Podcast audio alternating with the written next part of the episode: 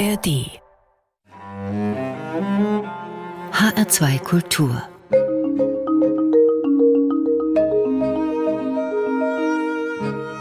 Doppelkopf mein Name ist Dagmar Fulle und mein Gast heute ist Andreas Knedlik, ein junger Mann Mitte 30.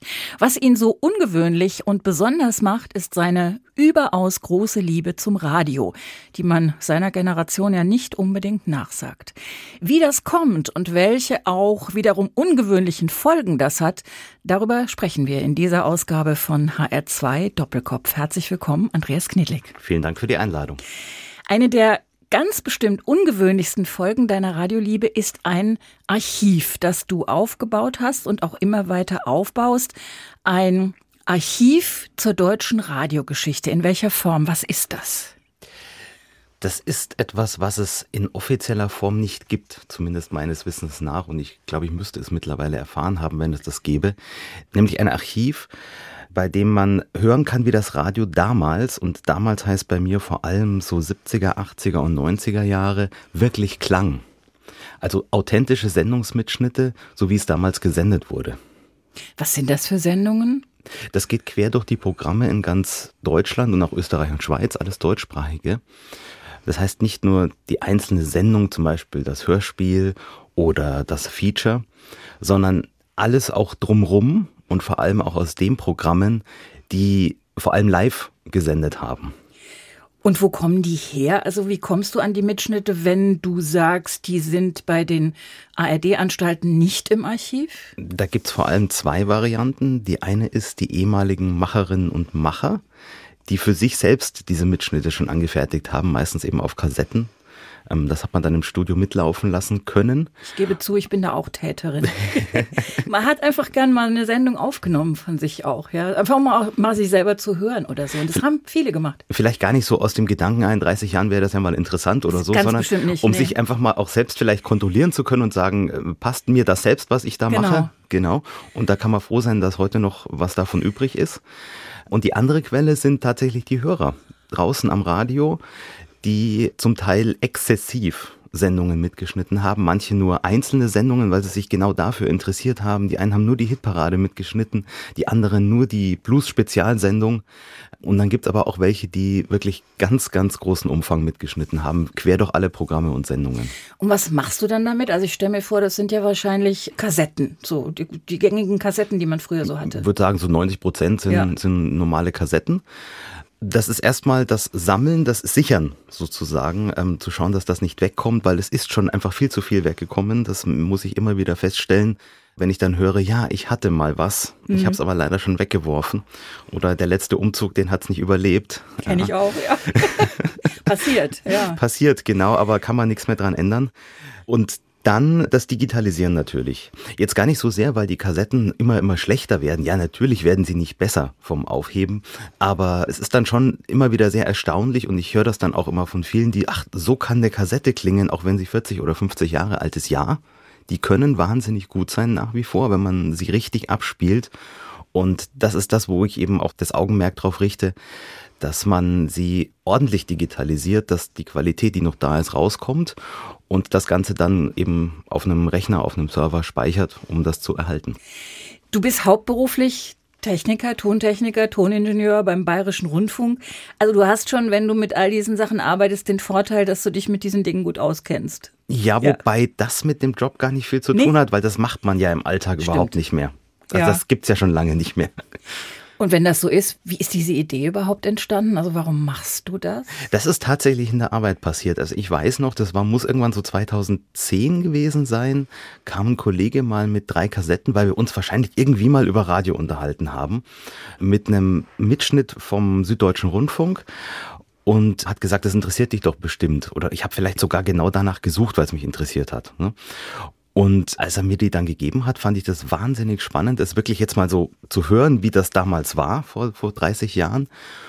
Und da kam dann so der Gedanke, hm, da guckst du mal, was, ob man da noch irgendwas findet in der Richtung. Und das ging dann tatsächlich relativ schnell, dass ich ähm, ein paar alte Hitparadensendungen hatte, dass ich jemanden gefunden habe, der schon selbst viel gesammelt hatte und sich so, ja, so Community aufgebaut hat in der Richtung. Und dann hatte ich auch relativ schnell einfach den Punkt, wo ich gesagt habe, okay, das machst du jetzt etwas strukturierter.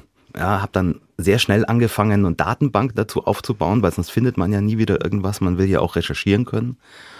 Und dann ist das wirklich rapide gewachsen und ich hätte nicht gedacht, dass das mal den Umfang annimmt, das, den es heute hat. Damit wir mal eine Idee davon kriegen, äh, was, wie viel hast du da archiviert? Also welchen Umfang hat das im Moment? Das kann ich gar nicht genau beziffern. Was ich beziffern kann, ist das, was in der Datenbank steht. Das sind jetzt um die 25.500 Sendungen. Mitschnitte.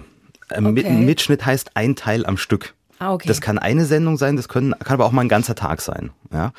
Ähm, das kann aber auch nur ein 10-Minuten-Stück sein. Das ist so eine Mindestlänge, die ich mir mhm. selber gegeben habe. Das heißt einfach Datenbank-Einträge sind das. Und dazu kommt aber natürlich noch ein immenser Umfang an Tonträgern. Ich würde sagen, wenn ich so überschlage, sind wir wahrscheinlich bei 40 bis 50.000 Kassetten. Und dazu kommen noch DAT-Kassetten, Tonbänder, also wirklich die auf dem Wickel, so wie man im Rundfunk früher sie hatte. Und so ein paar Spezialtonträger noch. Also das ist das, was noch an, an Arbeit in Anführungsstrichen auf mich erwartet. Und wenn du einen normalen Job hast und dann das machst, schläfst du auch noch irgendwann? Phasenweise. das, es, es, es klingt einfach nach wahnsinnig viel Arbeit. Ja, ist es natürlich, ist es sehr zeitaufwendig. Ähm, jetzt muss man aber natürlich dazu sagen, wenn man so eine Kassette oder ein Band oder was auch immer einlegt, ich muss ja nicht eine Stunde andächtig davor sitzen. Da kommt jetzt das, ich verwende diesen Ausdruck ungern nebenbei Medium Radio, weil ich schon eher der bin, der gerne und aktiv zuhört und das auch fördern möchte. Aber ich kann ja dann nebenbei Dinge am PC machen. Ich kann, was weiß ich was, im, zu Hause machen, während diese Stunde läuft und trotzdem aktiv zuhören. Und deshalb ist es jetzt nicht so, dass das alles total blockiert. Aber es gibt natürlich auch Sendungen, wo ich sage, die will ich jetzt, mhm. ohne mich nebenbei abzulenken, hören, weil es mir einfach Spaß macht. Deswegen ist es Ja und Nein, was die Zeit angeht. Das sind ja meistens, du hast es schon angedeutet, mal eine Hitparade oder irgendwelche Unterhaltungssendungen, also viele Musiksendungen vor allen Dingen. Und Musik, Musik können wir ja heute auf allen möglichen Kanälen hören. Also was ist das Besondere daran, solche Musiksendungen von früher aufzubewahren aus dem Radio? Das hat zwei Aspekte. Das hat, also in mir schlägt einerseits das archivarische Herz. Das sagt, ich möchte erhalten, was da ist, um ja, das klingt so pathetisch, der Nachwelt zeigen zu können, wie es denn mal war. Äh, aber das schlägt tatsächlich in meinem Herzen so, dass ich auch nicht sage, ja, ich habe jetzt drei Ausgaben dieser Sendung, ja, wozu noch eine vierte? Ja, nee, nee, so, so funktioniere ich nicht. Klassischer Jäger und Sammler. Genau, ganz genau. Vor allem denke ich mir dann auch mal, ja, in Anführungsstrichen kostet ja nichts. Heutzutage kannst du das ja alles auf so Festplatte. Der Platz ist nicht mehr das Problem, so wie früher. Und auf der anderen Seite, wenn es jetzt eben gerade um die Musiksendungen geht, ist das schon auch so ein persönliches Interesse einfach von mir, wo ich sage, ich bin 1988 geboren und das Allermeiste, was ich höre, konnte ich nie selbst miterleben. Und das betrifft eben auch die Musik. Jetzt kann man natürlich sagen, ja, Oldies gibt's doch heute auch viele im Radio. Hm, ja. Aber ich entdecke fast jeden Tag, äh, wo ich einen alten Mitschnitt höre, neue Musik. Und neue Musik heißt für mich, die ich einfach nicht kenne, egal von wann sie ist. Und das zeigt halt, wie vielfältig und riesengroß der Musikpool der ja, leichten Unterhaltungsmusik ist, um es mal in Anführungsstrichen zu setzen, der aber heute überhaupt nicht mehr stattfindet. Egal ob im Radio oder sonst irgendwo. Und das macht einfach wahnsinnig viel Freude, das entdecken zu können. Also ist das das, was dir auch am meisten Spaß macht, wenn du diese Sendungen anhörst, diese alten Sendungen? Jetzt man einfach nur sagen, ich setze mich hin und höre eine Sendung, dann ja. ist es natürlich toll, Musik zu entdecken. Ja, keine Frage. Du hast eine Website mit einer alphabetischen Liste aller Radiosendungen, die da schon im Archiv sind. Aber man kann da nicht draufklicken und die anhören. Also gibt es da irgendwie noch rechtliche Hindernisse oder soll das noch kommen oder wie geht das? Ich kann mir nicht vorstellen, dass das jemals kommen kann weil gerade die Musik, bei, bei der wir schon waren, das Problem darstellt. Wegen ähm, der GEMA. Wegen der GEMA, mhm. genau. Also mhm. ich kann ja nicht einfach die Musik ins Internet stellen. Das kann niemand, mhm. außer er zahlt entsprechend dafür. Und dann kommen natürlich noch weitere rechtliche Aspekte dazu, weil die Rundfunkanstalten und, und natürlich auch Privatsender, ich mache ja auch Privatsender, die haben natürlich noch mehr Inhalte gesendet als Musik. Und da ist natürlich auch fraglich, kann man das, darf man das? Ähm, will man das auch riskieren letztendlich, wenn ich es jetzt einfach tun würde? Und ehrlich gesagt, das möchte ich nicht eingehen. Das Risiko ist einfach so. Deswegen kann man nur recherchieren, was da ist, aber man kann jetzt nicht klicken und einfach hören. Das geht nicht. Und wenn man nicht hören kann, wozu soll das Archiv dann dienen? Also welchen Sinn hat es für Nutzer? Nutzer sind sowohl Hörer tatsächlich, die sich dafür interessieren, als auch ich hatte auch schon ähm, Studenten, die angefragt haben, zum Beispiel für eine Arbeit. Und denen kann man dann natürlich die Sachen schon im privaten Rahmen, sage ich jetzt mal, zur Verfügung stellen. Mhm. Ich glaube, der Punkt ist halt einfach, es einfach so ins Internet zu stellen, das geht halt nicht. Kriegst du denn Resonanz? Also du hast gerade schon kurz angesprochen, äh, Leute, die äh, irgendwie was mit Kommunikation vielleicht studieren oder so oder andere. Wie viel Resonanz kriegst du? Also die Resonanz sind die Mails, äh, die kommen, die zähle ich dann sozusagen. Und es ist dann schon verrückt, wenn es dann in der Woche so fünf, sechs äh, Anfragen sind, die von unbekannten Menschen, die einfach die Webseite entdeckt haben und gesagt haben, ey, das ist ja interessant, da hätte ich auch Interesse dran. Also das, das ist auch wirklich mehr geworden in den letzten zwei, drei Jahren, muss ich feststellen, was mich echt überrascht. Naja, bei 25.000 Mitschnitten ist vielleicht das ein oder andere dabei, ja. was interessiert. Andreas Knedlik und sein, soweit wir wissen, in Deutschland wohl einzigartiges Hobby, er sammelt und archiviert Mitschnitte von Radiosendungen aus den letzten rund 50 Jahren. Du bist 1988 geboren, hast das schon gesagt. Wir sprechen auch gleich noch darüber, wie deine Liebe zum Radio entstanden ist. Mm, du warst auf jeden Fall ein Kind, als Mark Morrison Mitte der 90er Jahre einen großen Hit hatte mit Return of the Mac. Den hast du als Wunschsong mitgebracht. Was verbindet dich damit? Der Hessische Rundfunk tatsächlich. Nee. Doch. da muss ich ein klein bisschen ja? ausholen. Wir hatten, oder ich hatte in meinem Elternhaus damals das Glück und ich glaube, das hat auch zu dem geführt, was ich heute sowohl beruflich als auch äh, privat gerne mache, nämlich mich mit Radio beschäftigen, einen Satellitenempfang und die Möglichkeit, äh, damals 1996, 97 sprechen wir da, fast alle ARD-Radios hören zu können über Satellit. Und da habe ich dann mal wahrscheinlich totalen Zufall am Sonntagvormittag in HR1 Max und Musik entdeckt. Das war eine Kinderfunksendung für etwas ältere Kinder. Und die haben Popmusik gespielt, nicht so wie der andere Kinderfunk mit Rolf Zukowski, das hat mich nie interessiert, sondern die haben richtige Popmusik gespielt, war ein Magazin und die haben einmal im Monat eine Hitparade veranstaltet, wo man abstimmen konnte. Und es durfte immer einer ins Studio kommen als Gast. Der hat dann war quasi das Gewinnerkind. Und im November 97 klingelte das Telefon und ich war das Gewinnerkind. und dann sind wir tatsächlich am 6. Dezember müsste es gewesen sein, 1997, ins Funkhaus nach Frankfurt gefahren. Und ich durfte bei der Sendung dabei sein und auch für die komplette Sendung die Musik aussuchen. Und da haben wir eine Liste bekommen, wo man das eintragen konnte. Eigentlich sollte man das mit seiner Schulklasse machen. Ich habe sogar noch die Dokumente dazu da. Aber verklicker mal einer Schulklasse in Oberbayern, was HR1 ist, das habe ich mir dann auch gespart und habe einfach selbst die Musiktitel alle ausgesucht. Jetzt sage ich das mal öffentlich hier.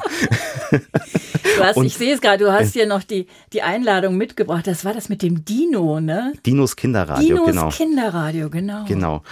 Und ich habe dann alles ausgefüllt und dann blieb mir noch dieser Mark Morrison übrig, den ich unterbringen wollte. Und dann war nur noch die Zeile frei. Ich lese mal kurz vor. Ein Titel, den ihr absolut ätzend findet, sollte man nennen. Und ich hatte keinen Platz mehr. Und dann habe ich da den Mark Morrison einfach eingetragen. Nichts ahnend, dass Uschi Mattes, die Moderatorin der Sendung, das dann auch noch sagt, dass das der Ätztitel ist. Das wollte ich eigentlich gar nicht, weil das war nicht so gedacht. Eigentlich mochte ich das. Ich hatte dann nur das Glück, dass sie den Titel in einer Version gespielt haben, in irgendeinem Remix, der mir tatsächlich nicht gefallen hat. Wir hören aber lieber die normale Version.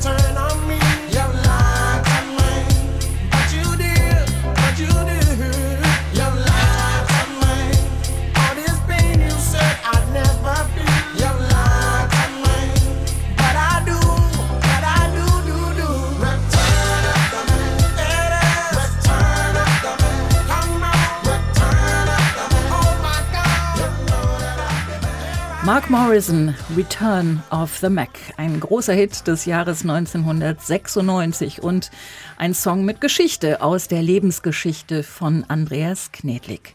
Mein Name ist Dagmar Fulle und er ist mein Gast heute in HR2 Doppelkopf. Diese und die Ausgaben der vergangenen Monate gibt's jederzeit für Sie zu hören in der ARD Audiothek. An Audiotheken war natürlich noch gar kein Gedanke, als Andreas Knedlik angefangen hat, sich für Musik und fürs Radio zu interessieren. Wie war das in den 90er Jahren? Erinnerst du dich daran, wie das bei dir angefangen hat mit dem Radio? Ja, ich bin mir nicht ganz sicher. Also, wenn mich das jemand fragt, dann sage ich immer, das muss 94 gewesen sein im Dänemark-Urlaub tatsächlich. warst du sechs? Sechs, ja. genau. Da sind wir mit dem Auto hochgefahren. Ich kann mich noch erinnern, na, Elbtunnel, das war total spannend für mich als Kind. und dann waren wir auf Römö, ganz im Süden, und dann konnte man natürlich noch ohne Probleme NDR 2 hören. Und ich bin mir relativ sicher, dass da ein Musiktitel lief. Ich glaube, irgendwas aus den 80ern. Den fand ich ganz toll und habe ich irgendwie vorher nie gehört. Und als wir dann wieder zu Hause waren, wollte ich NDR 2 zu Hause hören. Und habe dann auch relativ schnell festgestellt, das geht ja über Satellit. Ne? Wir haben es ja schon angesprochen. Stimmt, ihr hattet das Satellit. Genau. Ein moderner Haushalt bei Kniefix. Ein moderner Haushalt. Und dann bin ich aber relativ schnell zu einem jüngeren Programm, nämlich zu Enjoy Radio rüber. Bin aber beim NDR geblieben und das hat sich dann über verschiedene Programme, ich habe HR gehört, ich habe auch mal Bayern 3 gehört tatsächlich, also ein Heimatprogramm. Aber das waren so die, die Ursprünge, was das Radio angeht. Wie war das ein bisschen später? Also ich sag mal, das muss ja dann gewesen sein, Anfang der 2000er, so Pubertät. Wie war das so unter Gleichaltrigen? Haben die dich für ein bisschen komisch gehalten oder war der Radio irgendwie angesagt? Also wir haben in der Schule, glaube ich, niemals darüber gesprochen. Nee, ne? Niemals. Nein. Auch nicht über Musik oder so. Das war bei uns eigentlich nicht so Echt das. nicht? Nein, tatsächlich nicht das Thema. Nicht, dass ich mich dran erinnern kann. Und ob mich die jetzt ein bisschen komisch gehalten haben, kann ich mir sehr gut vorstellen. Ich habe hab aber nie gefragt. aber mich würde es nicht wundern, nein. Und hast du gleich gesagt, so, da mache ich irgendwie auch mal einen Beruf draus, ich will zum Radio? Überhaupt nicht. Das Nee. war überhaupt nicht das Ziel sozusagen. Es war zwar klar, ich mache irgendwas in Richtung was, was Technischem, das, weil mich das einfach interessiert hat. Und habe dann ähm, eine, eine Ausbildung als Elektroniker. Das, was ganz früher mal der Radio-Fernsehtechniker war, es hat jetzt in der Ausbildung nicht mehr so viel damit zu tun, gemacht. Und dann war einfach die glückliche Fügung, dass da eine Stelle beim Bayerischen Rundfunk ausgeschrieben war. Du hast gesagt, du bist wahrscheinlich äh, der Einzige in Deutschland, der sowas macht wie du, also solche Radiosendungen aus vergangenen Jahrzehnten archivieren.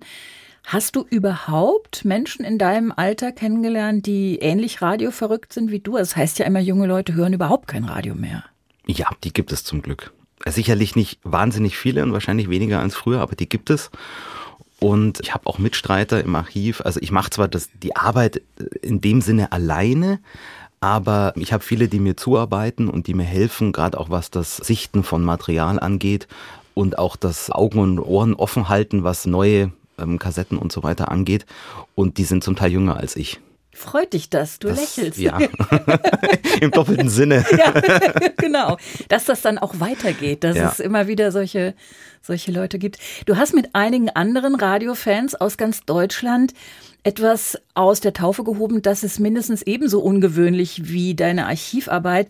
Das sind die Eifeler Radiotage. Das ist so eine Art Mehrgenerationenprojekt. Was verbirgt sich dahinter? Das ist sehr schön beschrieben, Mehrgenerationenprojekt. naja, also aus der Taufe gehoben, das muss ich ein bisschen relativieren, weil ich da schon erst dazugestoßen bin, als es lief. Ah, okay.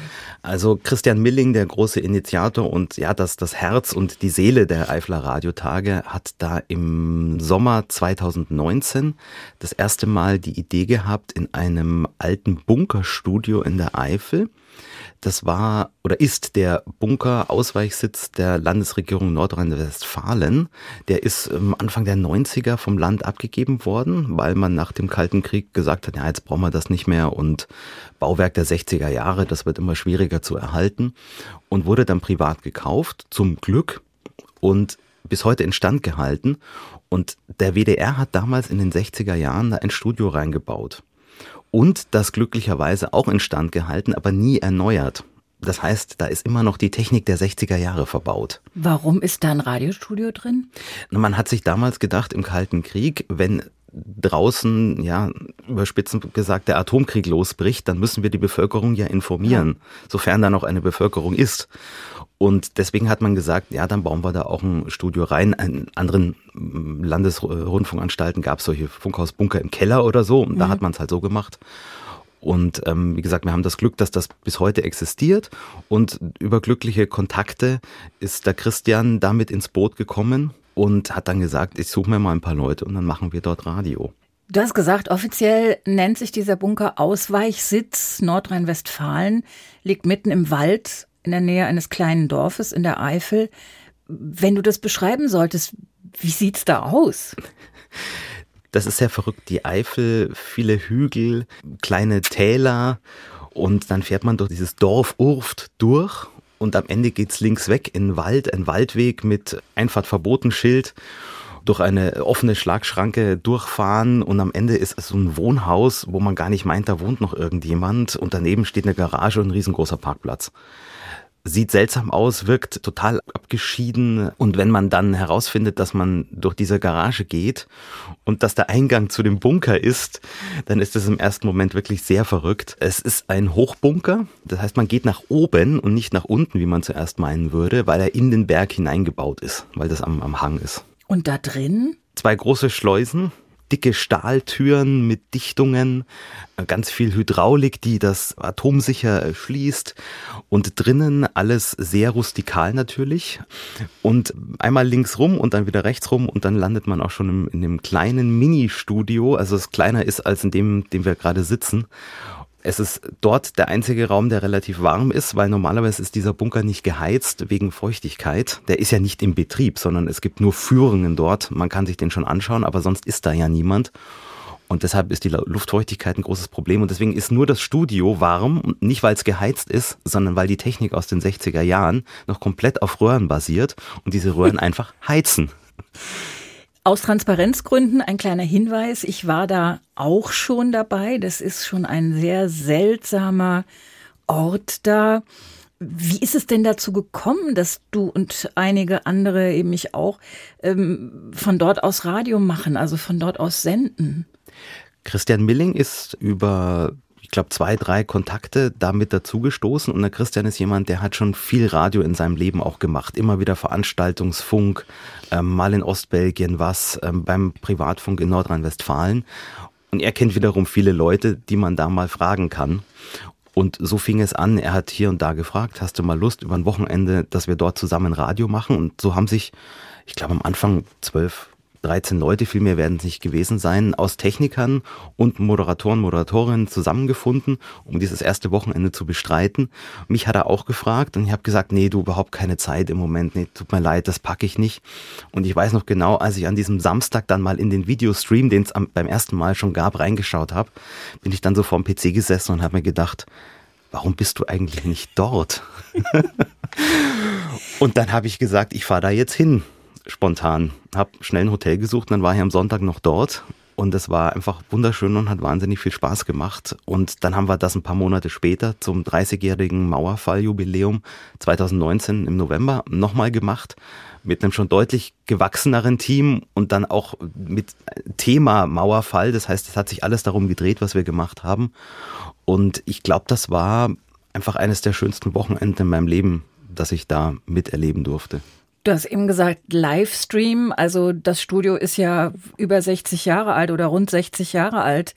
Das ist doch eigentlich alles analog da drin. Oder habt ihr da überhaupt Empfang? Wahrscheinlich gibt es doch gar keinen Empfang mitten in der Eifel. Also das Radio, das wir machen im Betrieb, ist natürlich komplett analog. Wir haben zwei Tonbandmaschinen.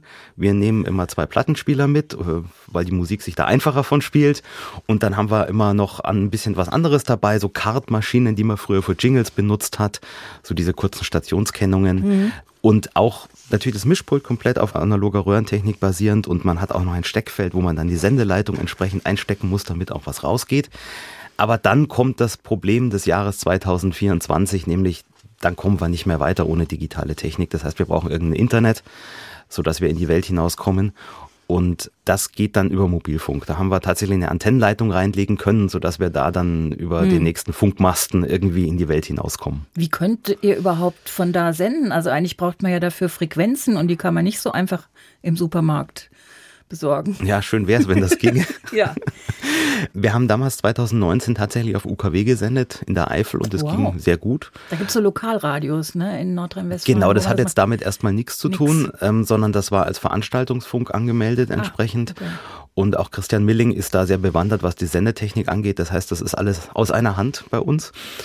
Nur das kostet einerseits ein paar Euro, das jetzt nicht unbedingt das Problem ist, das anzumelden, aber die Landesmedienanstalt möchte für den Veranstaltungsfunk immer einen Grund haben, warum man das tut, weil sonst könnte ja jeder einfach so, ich will mal Radio machen. Mhm. Und das sollte oder muss zum Teil sogar einen Lokalkolorit dann haben. Den hatten wir damals, weil wir mit einem Ü-Wagen rumgefahren sind und Veranstaltungen in der Region besucht haben. Aber das ist natürlich schwierig, das auf Dauer so durchzuhalten, in Anführungsstrichen. Und deshalb haben wir uns bei den letzten Malen aufs Internet beschränkt. Tatsache ist halt auch, da erreicht man die Hörer, weil den UKW kannst du halt dort in der Region hören. Das ist schön und gut und macht Spaß und hat bestimmt auch ein paar Hörer. Aber die meisten holst du im Internet. Und gerade bei dem, was wir machen, ist dann auch noch der Videostream von Interesse, weil man uns halt wirklich beim Bänder auflegen und spulen und Platten einqueuen zuschauen kann. Wer hört das? Das ist querbeet. Also wir haben mehr als 20 Leute. Ja, das sind definitiv mehr als 20 Leute.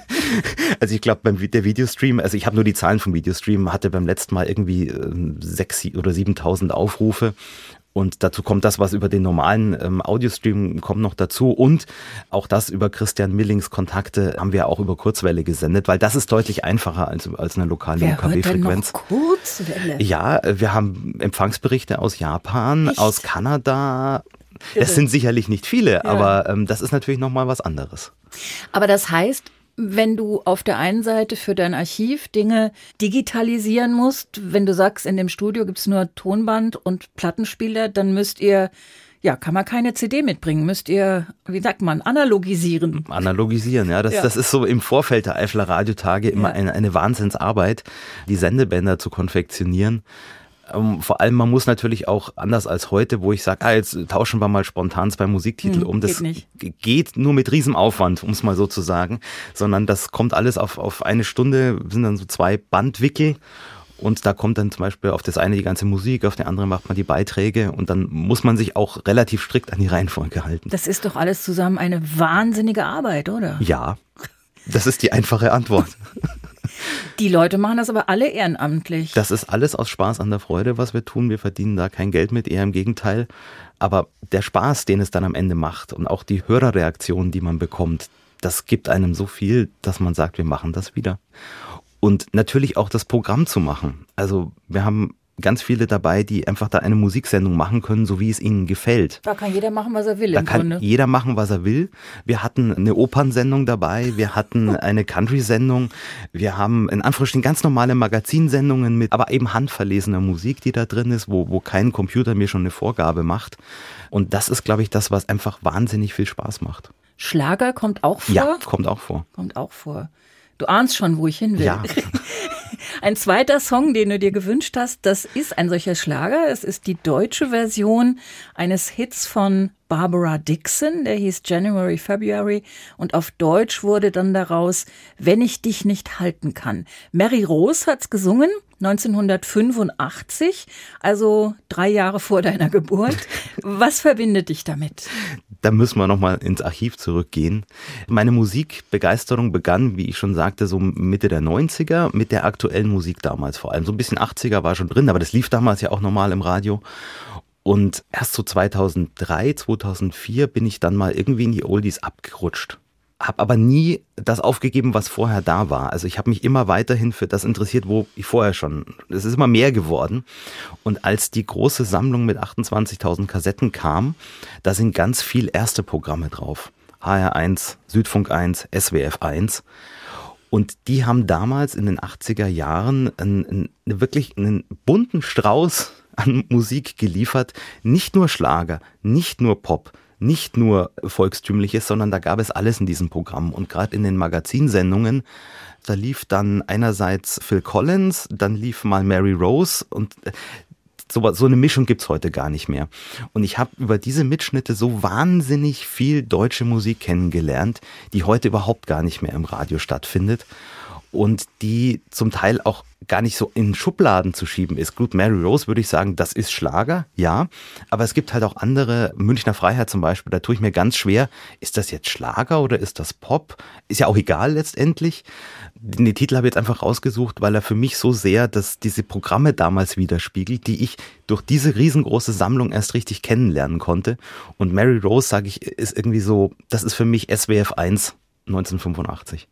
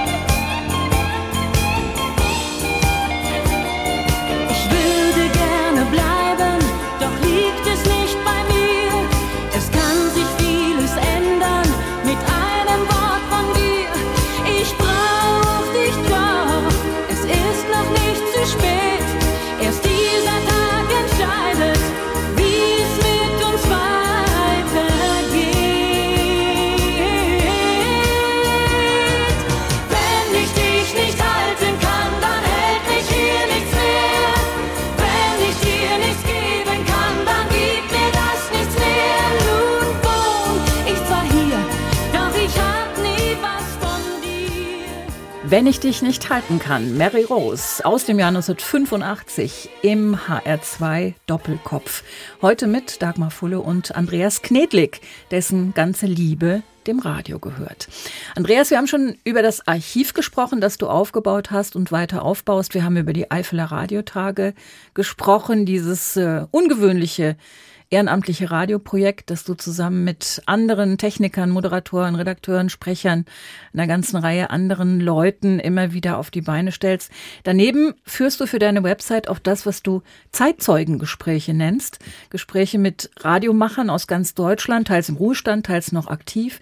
Männer und Frauen, sowohl aus dem öffentlich-rechtlichen als auch aus dem Privatradio, um zu erfahren, wie sie wurden, was sie sind und ja, sich wiederum ihre Radiogeschichte anzuhören. Du hast mehr als 70 solcher Gespräche schon geführt. Wenn du mal versuchst, so einen vorläufigen Strich drunter zu ziehen, was hat dich dabei am meisten beeindruckt oder vielleicht auch überrascht? Was mich am meisten ja, begeistert, muss ich an der, an der, mhm. an der Stelle sagen, und was dann oft auf so, so einen Funken überspringen lässt, auch wenn es den bei mir jetzt gar nicht mehr so braucht, wenn es ums Radio geht, ist die Begeisterung der Menschen für das Medium. Gerade in den 70er und 80er Jahren als ja, ich will jetzt das heutige Radio nicht schlecht reden, aber es noch einen anderen Stellenwert hatte, sowohl draußen als auch in den Häusern selbst. Und der springt dann oft einfach nochmal sehr über, wenn, wenn jemand so sehr aus seiner, seiner ja, frühen Zeit oder Hochzeit im Radio berichtet und man mit der Person in den Alltag damals im Funkhaus eintauchen darf. Wenn du die alten Sendungen hörst, was empfindest du dabei als, oder gibt es das überhaupt, dass du irgendwas als gestrig empfindest, wo du sagst, auch eigentlich gut, dass es es nicht mehr gibt, dass sich da was verändert hat? Oder sagst du als jüngerer Mensch, der sich das sozusagen rückblickend erschließt, ach schade, dass es das nicht mehr gibt? Beides. Also ganz, ganz wichtig, ich bin kein Nostalgiker, ich sehe mich definitiv nicht so. Und es war früher wirklich nicht alles besser. Nein. Also da bin ich schon auch da gesessen und äh, manchmal und habe mir gedacht, warum habt ihr das so gemacht damals? Da gab es doch überhaupt gar keinen Grund dafür, das so zu tun, sondern das hätte man doch für den Hörer viel schöner machen können und, und angenehmer zu hören. Und da spreche ich jetzt nicht von Schaltpausen, die durchaus technische Gründe hatten, die sein mussten oder so, sondern einfach programmgestalterisch, wo du da sitzt und denkst, also das Element hat jetzt überhaupt nicht in diese Sendung reingepasst. Deswegen, nein, es war früher nicht alles besser. Manches war auch steifer. Ne? Vielleicht so der Umgang auch miteinander, wie man gesprochen hat. Nein, das, das würde ich überhaupt nicht so nee. sehen, weil ich ein ganz, ganz harter Verfechter der klassischen Sprechernachrichten bin. Also, also, du magst das. Ich mag das. Also wenn ich Nachrichten höre, dann sind das Sprechernachrichten. Was anderes will ich nicht hören. Und wenn ich außerhalb Bayerns bin, wo ich dann BR nicht mehr so einfach im Auto hören kann, dann muss es halt der Deutschlandfunk sein deswegen empfinde ich das überhaupt gar nicht so und das war damals auch nicht so. Ich glaube, das wird verklärt. Das, also, dass es so staatstragend war. Nein, nein. War es nicht. War es nicht. Und wenn wir in die Moderation gehen, egal ob das dann eine aktuelle Zeitfunksendung ist oder ein Wunschkonzert, also Unterhaltungsprogramm, da wurde schon auch sehr viel geplaudert das ist nicht so, dass da mit Hörern telefoniert wurde und das dann äh, total steif war oder dass Gäste im Studio waren. Also es gab Sendungen, zum Beispiel das Familienporträt hier im dritten und dann im ersten Programm des Hessischen Rundfunks. Da war eine ganze Familie um den Studiotisch rum. Das war eine Wohnzimmeratmosphäre im Radio. Also das ist aus heutiger Sicht war das nicht steifer, finde find ich überhaupt nicht, sondern es war vielleicht distanzierter dem Hörer gegenüber, was aber aus meiner Sicht einfach eine Art Respekt des Hörers gegenüber zeigt. Und es ist nicht so, heute ist alles so la la la.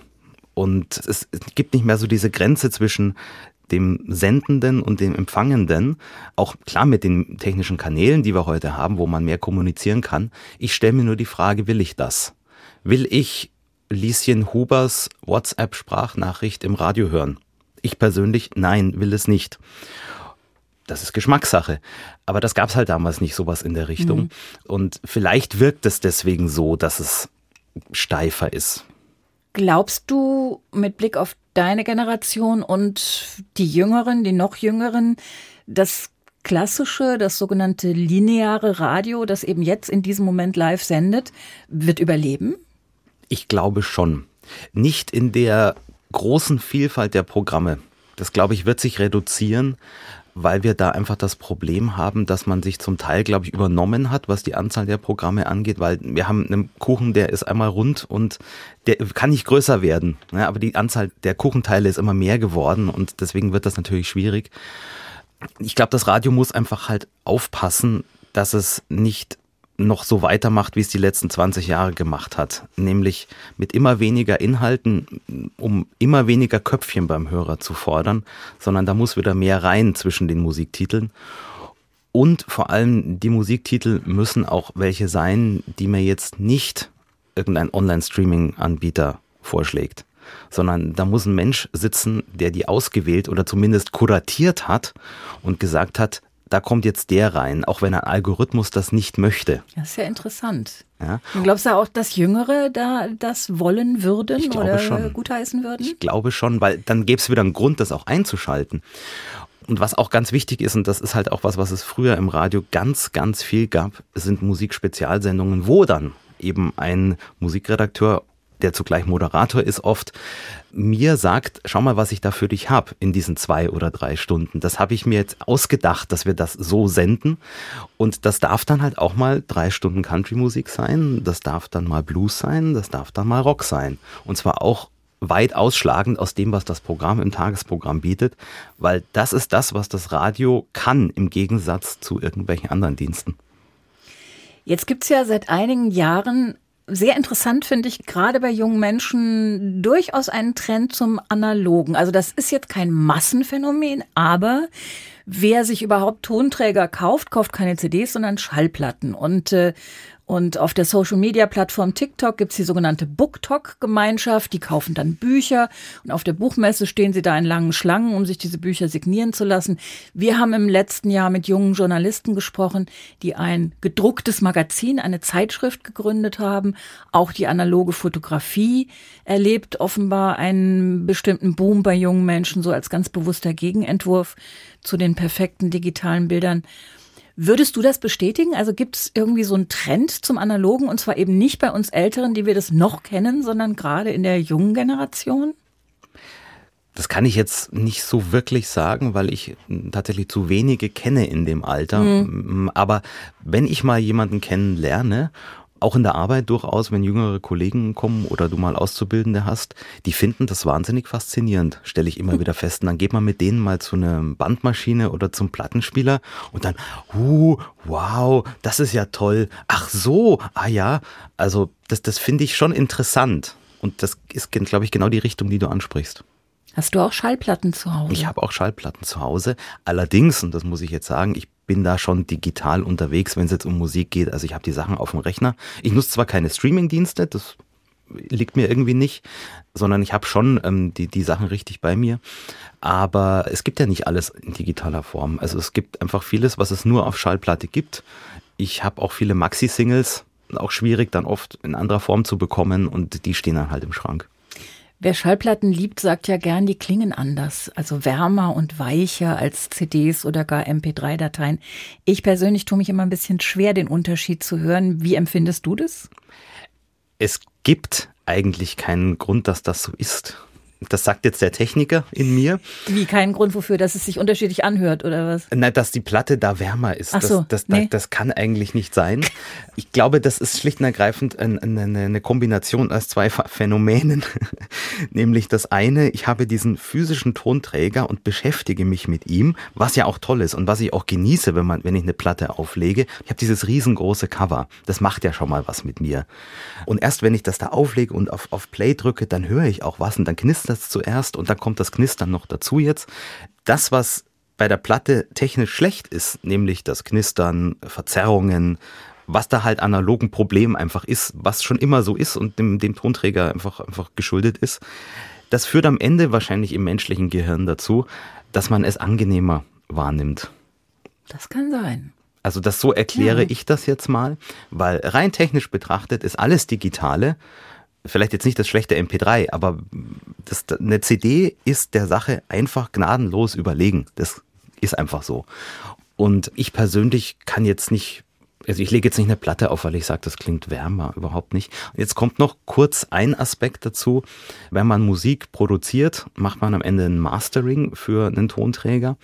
Und man hat da bei der CD, wenn ich eine, eine Best-of, bleiben wir bei Phil Collins, aus dem Jahre 2003 kaufe, dann kann ich davon ausgehen, dass das neu gemastert wurde und dann ordentlich durch den Kompressor gejagt und dann klingt das alles viel fetter. Weil man sich davon versprochen hat, dass das die Leute wollen. Also der Klang selber noch wurde verändert, ja. wurde verändert. Ja, natürlich klingt dann die Originalpressung der Platte aus den 80er Jahren angenehmer und wärmer, weil sie viel offener ist, Verstehe. viel transparenter klingt. Und auch wenn heute Platten veröffentlicht werden, dann kann ich da rein technisch bedingt nicht das dicke Mastering für die digitale Veröffentlichung drauf machen. Das muss ich anders mastern. Aber das hat dann nichts damit zu tun, dass es eine Platte ist, sondern das Mastering, das anders gemacht ah, wurde. Guck mal, ich habe was gelernt. Was ist deine Prognose? Also sind das vorübergehende Trends? Ist das ja nun zahlenmäßig eher kleine Gruppe? Wird beides, das Analoge und das Digitale, auf die Dauer nebeneinander bestehen oder werden die Kinder von heute, die Digital Natives, dann doch auf Dauer nur aufs Digitale setzen, einfach weil es bequemer ist? Also ich bin mir sicher, dass es immer eine, eine Gruppe geben wird, die Spaß und Freude daran hat und darauf kommt es ja an, sich einen Plattenspieler ins Wohnzimmer zu stellen. Da bin ich mir sicher, dass es das auch weiterhin geben wird, weil man erlebt Musik einfach anders. Eine meiner Schallplatten ist das Album Back in the High Life von Steve Winwood. Hast du das auch zu Hause stehen? Ja, aber als CD. Als CD. Ein Song darauf heißt The Finer Things. Das ist dein dritter und letzter Wunschsong für diese Ausgabe des HR2 Doppelkopf. Jederzeit auch für Sie zu hören in der ARD Audiothek und auch als Podcast auf unserer Website hr2.de. Diese Ausgabe mit Dagmar Fulle und Andreas Knedlik, dem jungen Radiosendungssammler und Archivar, dem leidenschaftlichen Radiomacher mit großer Liebe zum Medium, großer Liebe auch zum Analogen aller Art und Mitveranstalter der Eifeler Radiotage aus einem Bunker in der Eifel. Danke schon mal fürs Kommen. Und Steve Winwood, The Finer Things. Was ist deine Geschichte dazu? Was verbindet dich mit diesem Song? Das ist jetzt gar nicht so sehr aus meiner Biografie, sondern ich habe diesen Titel auch mal wieder in einem Mitschnitt gehört, wie bei den allermeisten Titeln, die ich äh, kenne. Und da ging es mir dann einfach so, dass ich diesen Text so sehr mit mir selbst verbunden habe. Wo ich einfach gedacht habe, genauso ist es das Leben genießen, sich auf die positiven Dinge zu konzentrieren, diese zu erleben und zu forcieren auch. Mal davon abgesehen, dass es einfach ein wahnsinnig schönes Stück Musik ist.